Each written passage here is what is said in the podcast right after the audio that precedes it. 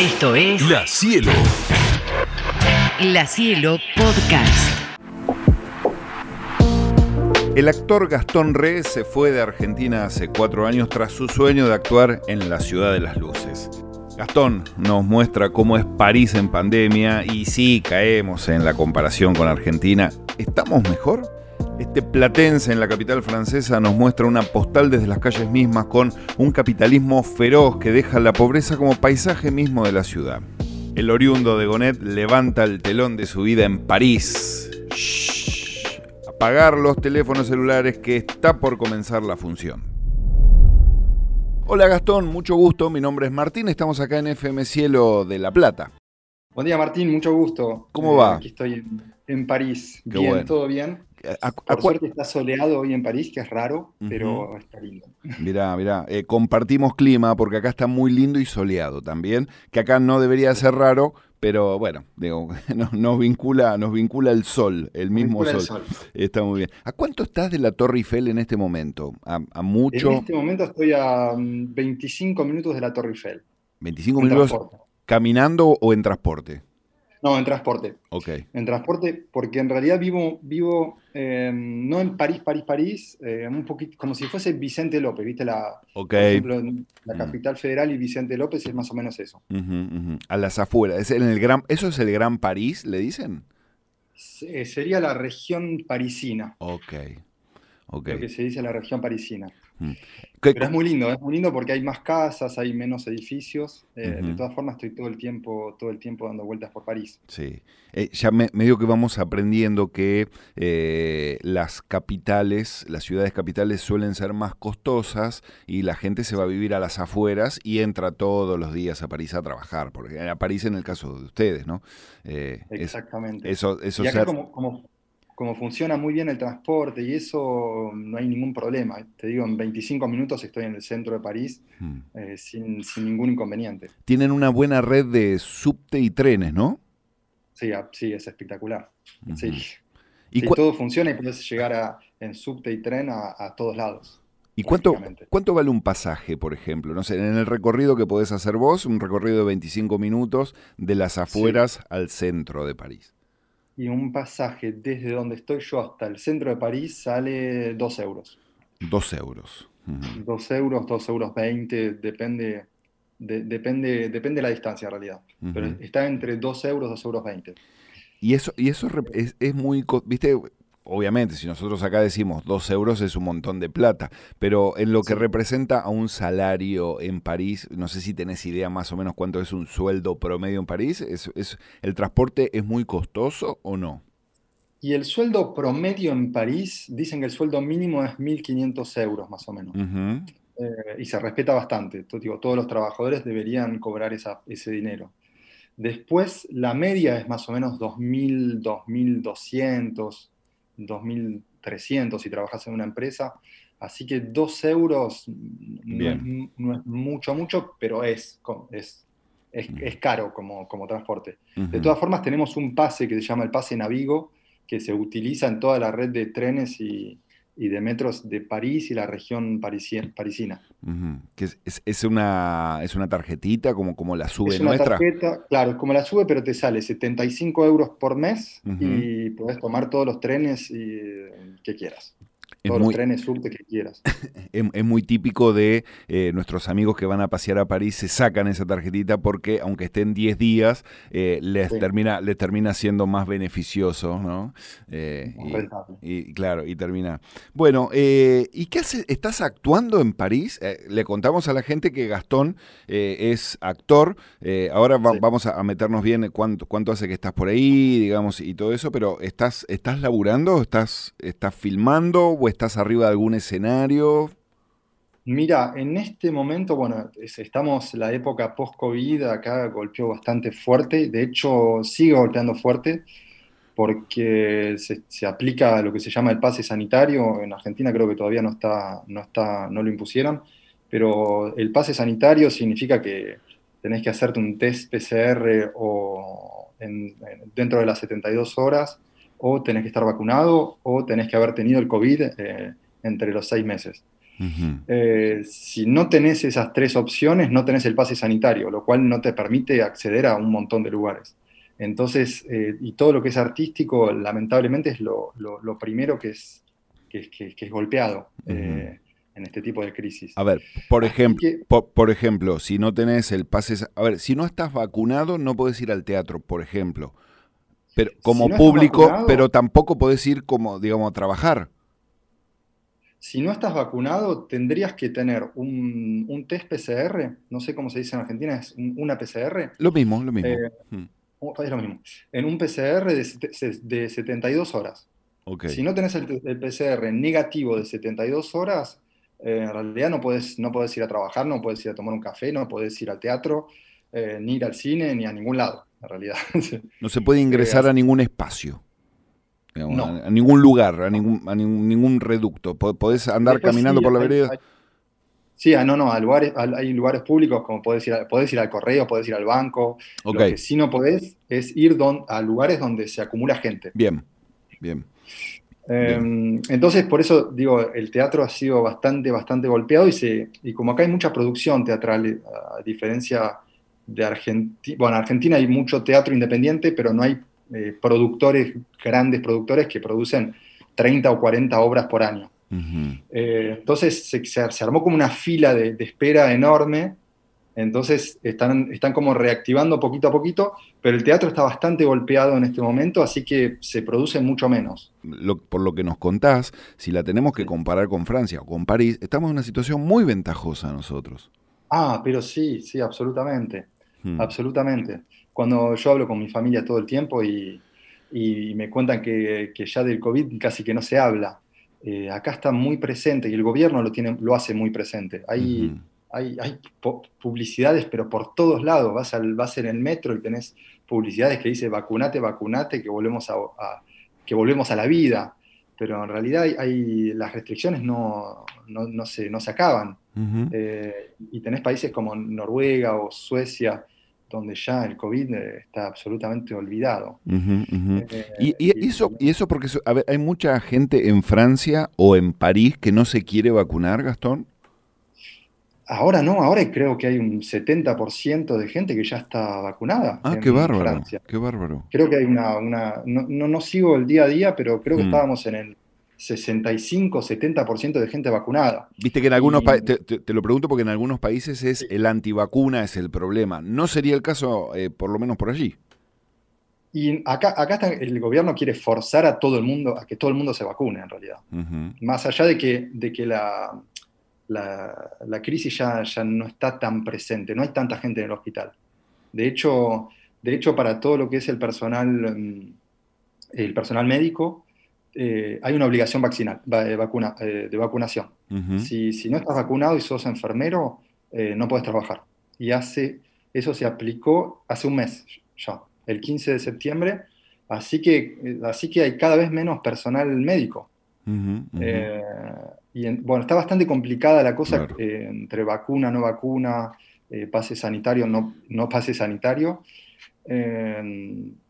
yo tengo también mis ideas y me informé mucho sobre el tema y me estresa un poco hablar eh, de esta cuestión, em, porque, porque vemos también todo lo que sucede atrás, ¿no? Y todo lo que, lo que sucede con las, las grandes empresas farmacéuticas y que, que, el presidente, em, digo, la campaña presidencial de, de Macron fue sostenida justamente por, por, las grandes farmacéuticas y él mismo trabajó para, para Pfizer, era entonces hay como cuestiones que son políticas muy fuertes, eh, que hay muchos franceses que no, que no soportan. Y el francés no, no va a ir tranquilo a vacunarse eh, sin tener la información de, qué es lo que puede pasar si me vacuno o no me vacuno. Entiendo, entiendo. Em, bueno, ¿y qué pasa cuando eh, tenés complicaciones para laburar por todo esto de la pandemia, por la situación de los teatros, como vos nos contabas? ¿Qué, ¿qué haces? ¿Cómo, cómo, cómo la vas eh, zafando? Mira, yo soy profesor de yoga también. Ajá. Em, trabajo mucho como profesor de yoga también. Y en, realidad tengo un doble trabajo, profesor de yoga y por otro lado trabajo mucho el costado artístico. Eh, tengo una obra escrita que, que, la, que, la, vamos a producir para, para Viñón el año que viene seguramente. Una obra de teatro en francés. Em, y tengo también otros proyectos de, cine que estoy, que estoy metiendo, metiendo en, tratando de, producir acá también. Y en junio, el junio pasado también escribimos y, filmé un cortometraje que va a salir ahora en, los próximos meses. Em, bueno, qué sé yo, trabajando un poco en el costado artístico y, costado, y, mm. trabajando bastante con, con, los cursos de yoga que doy en varias, mm. varias salas de, yoga en, acá en París. Eh, y, el actor argentino, eh, ¿Está bien valorado en, en, París? Por ejemplo, mira, hace muy poquito hablamos con otro, otra persona que era vecina nuestra y se fue a vivir a Israel y él trabaja eh, la industria del cine eh, y, nos contaba que, bueno, Israel, digamos que la Argentina, al lado de Israel, tiene una, es, prácticamente una meca, si se quiere. y, y, en el caso de, de la actuación argentina, en un lugar como París, que vaya, que es un lugar icónico, del teatro y la actuación. ¿Cómo estamos? Eh, vos tenés buena formación, digamos, sos, un, actor que llegó ahí y estaba bien, con cierta solidez como para encarar por ahí. Sí, mira, eh, acá el tema es y será siempre, más allá de que está bastante aceptado, es el tema del acento, ¿viste? Eh, podemos, digo, podemos hablar francés durante 20, 30 años y siempre vas a, el francés va a sentir que tenés un, un acento. Después, como es un país que de, de, ¿no? de recibimiento, eh, que recibe gente de todos lados durante toda su historia, está como bastante integrado y no molesta tanto. Yo creo que si en Argentina hubiese visto una obra de teatro donde había alguien con un acento, en su momento me, había, me, hubiese parecido raro. Acá es como, es más aceptado, sin embargo... Eh, no sos ahí. Sin embargo, no sos de ahí. Sin embargo, claro, se acotan bastante las posibilidades. Yo cuando llegué tuve la, tuve la suerte de trabajar en una obra de teatro eh, súper importante con una actriz eh, muy importante que se llama Marisa Berenson. Marisa Berenson es, es, la chica de los años 70 eh, de Hollywood. es, una, es una súper actriz em, que trabajó con Kubrick, que hizo Barry Lyndon, Muerte en Venecia con Visconti. Eh, bueno, trabajó con los más grandes de Hollywood y tuve la suerte de trabajar en esa obra de teatro y como yo soy rubio, tenía que hacer un acento alemán en la obra y, estaban buscando en ese momento un alemán. Entonces me dijeron, bueno, te vamos a cortar un poco el pelo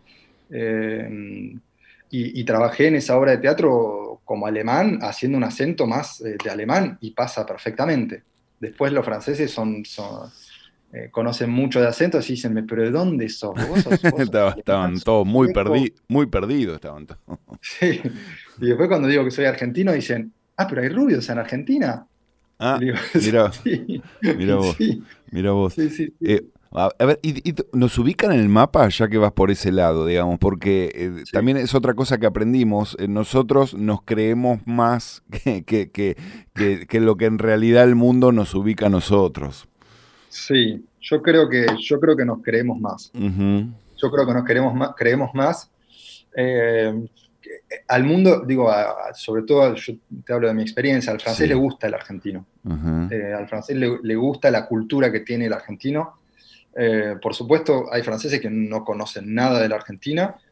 y esos que no conocen nada de la Argentina, cuando les hablas de, Buenos Aires, por ejemplo, o de la Patagonia, sueñan dicen, uy, la Argentina, como tienen como una idea muy... Eh, idealista. Eh, idealista de, nuestro país. Dicen, uy, debe ser hermoso la Patagonia, las montañas, es tan grande ese país, es el país de los sueños. Se, tiene, se tienen como esa idea. Y después tenés el que conoce todo lo que es el arte argentino, los directores de teatro, digo, gente que, está, que es bien culta, que seguramente, seguramente de un ámbito en el que te moves vos, eh, donde, bueno, se habla de teatro, se consume teatro de distintas partes del mundo, y ahí sí hay como hay un faro donde aparece un poquito la Argentina ahí. Sí, absolutamente. Mira, mira. Absolutamente. Y cada vez que digo que soy argentino, como que la mirada cambia, ¿no? Hay algo de, te hace soñar un poco, ¿viste? La Argentina. Eh, y, les gusta, hay algo del argentino que, que les gusta, hay algo de la, de la, Eh, me acuerdo que mi novia cuando, cuando la llevé a Argentina por primera vez, eh, estaba como impresionada de que, de que nos abracemos y que la gente esté tan, tan feliz. Porque y, no sabemos, y, no sabemos, y, no sabemos por qué, pero bueno, sí. Y no sabemos por qué, pero, y, pasa que vos llegas acá y cuando vas a dar un beso te, te tiran la mano. Claro. Bueno, pero esa es la gran diferencia entre nosotros, los latinos, los que estamos en este continente, y ellos que están allá en aquel continente europeo. Nosotros somos cariñosos, abrazadores, eh, muy pasionales, eh, todos nos, todo lo triste nos entristece mucho más que a ellos y todo lo, lo, que nos emociona de alegría no, no, no, nos genera, me parece que eso, eso es la gran diferencia y que, y que me parece que les gusta a todos que seamos así, digamos. Ah, me parece que, sí, absolutamente. ¿no? Me parece que el, hasta el europeo del país más frío, digamos, eh, si tiene algunas horas en un país como el nuestro, es como que se termina copando y dice, bueno, me parece que la vida pasa un poco por estas cosas también, ¿no? Sí, sí, absolutamente. Y hay algo también de, que nosotros, eh, nosotros somos en, nuestros orígenes, eh, somos europeos. Claro. Entonces no hay tanta diferencia, pero a la vez tenemos el costado latino más eh, caluroso. Entonces hay algo de esa mezcla que, cae bien. Sí, sí. A ver, eh, mucha gente que está viviendo allá y mucho de lo que estamos viviendo acá, podemos tener el mismo abuelo, tranquilamente. Claro, exactamente. Tranquilamente. Exactamente. Eh, a mí cuando, cuando, pues yo tengo todos mis bisabuelos son, son europeos y tengo belga, alemán, francés, italiano, y ellos no lo pueden creer. y vos le decís, pero, pero vos, tus antecedentes, eh, son fueron siempre franceses y te dicen sí. Claro, claro. no conozco otra cosa. Claro, eh, Y después nosotros, nosotros sí, dos generaciones más arriba, no, no sabemos qué pasó. Sí, sí, vos podés estar caminando por ahí y contarle que tus abuelos vivían ahí a la vuelta, digamos, tranquilamente. Los tipos que como que no entienden nada, se quedan regulando. Eh, te, gusta, ¿Te gusta París? ¿Es lindo París? Sí, París es hermoso. Nosotros, vos, vos, nos contaste que idealizan eh, y sueñan la Argentina. Bueno, nosotros con París nos pasa más o menos lo mismo, ¿no? Sí. ¿Y es lo que, y es lo que soñamos? Eh, yo creo, yo creo que sí. Yo creo. A, ver, a mí, yo cuando vine la primera vez, no me gustó tanto, porque lo vi muy como Buenos Aires eh, digo, yo me encanta Buenos Aires, ¿eh? pero me, imaginaba algo, algo más donde podía soñar más. Eh, las calles. Algo, algo más, más parisino y menos porteño querías vos. Claro, exactamente, estaba buscando otra cosa. Pero, y sin embargo, había visto que las calles estaban medio sucias, había mucha gente en la calle también. digo, no, tengo nada contra la gente que está en la calle, justamente como hay, la pobreza se ve también acá. Y, acá se ve también mucho, mucho el, capitalismo, que por ahí en Buenos Aires lo vemos un poco menos, pero acá lo, está muy presente. Está, hay mucha gente, hay muy, mucha gente que tiene mucha plata y hay gente que, que, es la gente que trabaja, ¿viste? Y sobre todo es, son los árabes o, o, la gente que viene de África. Eh, y hay un poco de, racismo en el aire. Más allá de que es un país que, que acoge a todo el mundo, eh, se siente bastante esa diferencia. Bueno, me parece que también es, es una realidad de muchos lugares. Buenos Aires, Argentina, es un país que, bueno, ya lo acabamos de decir 20 veces mientras estamos charlando, digamos, de recontra puertas abiertas. Pero acá hay con muchos hermanos latinoamericanos, hay una señalación, una, una cosa, mm. viste, eh, bueno, hasta con los chinos ha pasado. Eh, ¿Viste? Eh, vamos al supermercado chino, esto los chinos, o el verdulero, verdulero boliviano. Hay una estigmatización, eh, pero, me parece que pasa en todos lados. Y bueno, y París tiene lo suyo con los árabes y los africanos, ¿no? Claramente. exactamente. Exactamente. Bueno, para, la primera, el primer viaje fue impresión. Y el segundo, ya encontraste otra cosa. Sí, después, después cuando empezás a, a vivir, si a mí me gusta mucho caminar por París, cuando voy, voy para allá, voy todo el tiempo, ¿no? Pero me gusta, me gusta tomarme el tiempo de bajarme por ahí una estación de subte antes y caminar un poco, porque es muy bella, tiene, eh, es muy hermosa, eh, la arquitectura es, perfecta. Eh, después la gente es, bastante agradable. Bueno, eh, me gusta, me gusta, qué sé yo, me gusta, me siento bien. Ok, Eh, ok, Y, ok. y después hay esto también de que me pasaba en Buenos Aires, que por ahí allá estás como con más miedo, ¿viste? De que, de que te aparezca un motochorro y que te afane algo, eh, estás con más miedo de que, no, no sé, de, de- estás con más precaución. Y acá no, acá estamos como bastante más relajado en ese sentido. No hay inseguridad como la conocemos nosotros. No, hay en determinados barrios, em, pero no como la conocemos nosotros. Hay zonas no- calientes de la inseguridad que pueden ser algunos barrios, como decís vos. Sí, absolutamente. Pero no, no va a aparecer, digo, de, de toda la experiencia que tengo y de lo que escuché, no va a aparecer uno con un arma y te va, y te va a apuntar para, para robarte el celular. Eh, ojalá que no hayas tenido la experiencia, pero ¿cómo son los hospitales? ¿Cómo es la atención de salud? Ojalá que me lo puedas contar por terceros, digamos. Eh, porque a mí siempre Sí. me gusta comparar, eh, lo hacemos mucho en estas notas, ¿viste? ¿Qué pasa con, Sí. con la salud y con la educación? Que son ahí también nuestros eternos bastiones castigados Sí. por momento. Eh, ¿Cómo es allá? ¿Es caro atenderse en un centro de salud? No es tan caro. Después, lo que, acá lo que hay, para todo el mundo está la seguridad social, que es todo el mundo tiene derecho al hospital público y a ciertos, y a ciertos cuidados médicos. Eh, tenés una carta que se llama, una tarjeta que se llama la Card Vital, eh, donde si, por ejemplo, vas a, vas a un médico, tenés una, una digo, pagás, ponele 25 euros, eh, y la carta Vital te devuelve eh, 13 euros de esos 25, te devuelve la mitad. Después, si tenés que, el médico te prescribe eh, ciertos medicamentos, algunos medicamentos son gratis y otros pagás una partecita. Eso es la seguridad social que todo el mundo que trabaja la tiene. Eh, y después, por otro lado, tenés lo que serían las mutuales o las obras sociales particulares y privadas, que te pueden llegar a salir hasta mm, algo así como 100, 120 euros por mes. Eh, y después, por supuesto, cada vez que sos más grande, te, vas, te, salen, Sale más te salen más caras. Te sí. puede llegar a salir hasta 400 euros Bien. por mes si la usás mucho y a Ujú. veces te conviene, te conviene. Bien, bien. Sí. Después todo lo que es hospital público, eh, a veces el problema es que, bueno, es como en Argentina, tenés que esperar mucho, digo, para ir a, a las urgencias o cosas así, tenés que esperar mucho, pero es gratuito también para todo el mundo. Y después, eh, todo lo que es médico privado y eso funciona bastante bien, pero no tenés siempre mm, buenos, buenos médicos. Tenés que caer justo sobre el, sobre el que es bueno. Está bien, está bien. Ac- Acá En Argentina tengo la impresión de que hay, hay más buenos médicos. se valora, sí, pareciera, me- te estaba escuchando con atención, creo que nosotros tenemos más valorada la, la, mm, la parte humana, ¿no? Digamos que Sí, no importan las condiciones de infraestructura del lugar donde están trabajando, los médicos son de recontra primerísimo nivel, ¿viste? Uno tiene esa sensación. Exactamente. Eh, Lo que sí acá a mí me llamó la atención desde que llegué y lo, y lo veo todo a diario, acá es, es el centro del capitalismo, ¿no? Junto con otros grandes países. Entonces acá el dinero es muy importante y la gente trabaja para hacer plata. ¿viste?